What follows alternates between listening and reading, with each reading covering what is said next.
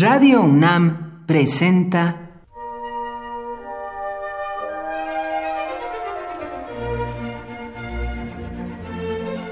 Cuaderno de los Espíritus y de las Pinturas por Otto Cázares.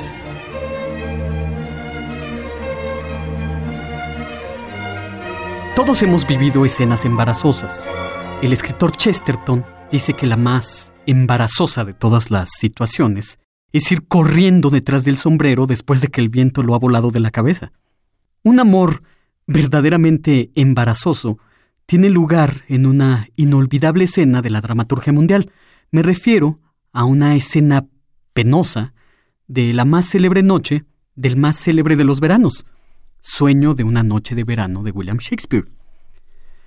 El sueño de una noche de verano es una obra en la que la imaginación, la fantasía desbordante de William Shakespeare se expresa en toda su potencia.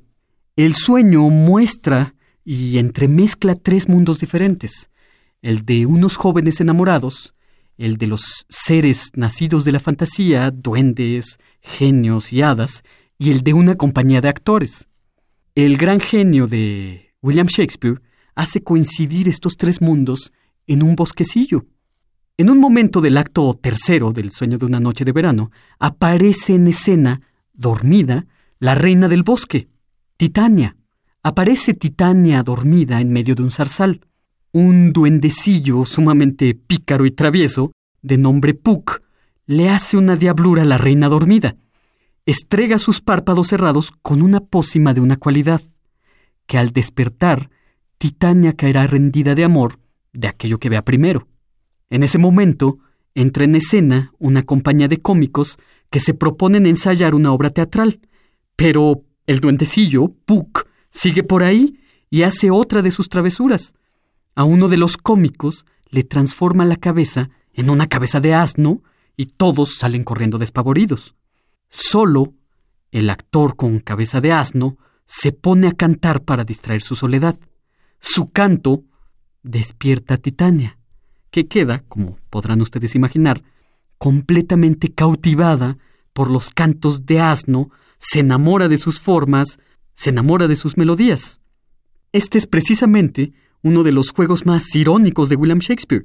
La ironía amorosa es que una reina puede enamorarse de un jumento. Titania responde a las insensateces del actor borrico diciéndole, Oh, eres tan hermoso como cuerdo. Titania le acaricia las encantadoras mejillas, le pone almizcle en la cabeza, ciñe sus sienes velludas de burro con guirnaldas, acaricia y besa las orejas del asno.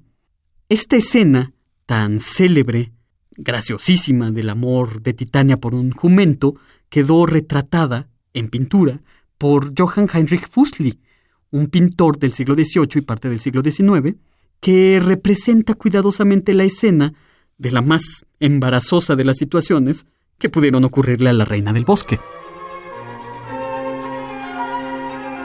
Por hoy, Otto Cázares cierra el cuaderno de los espíritus y de las pinturas.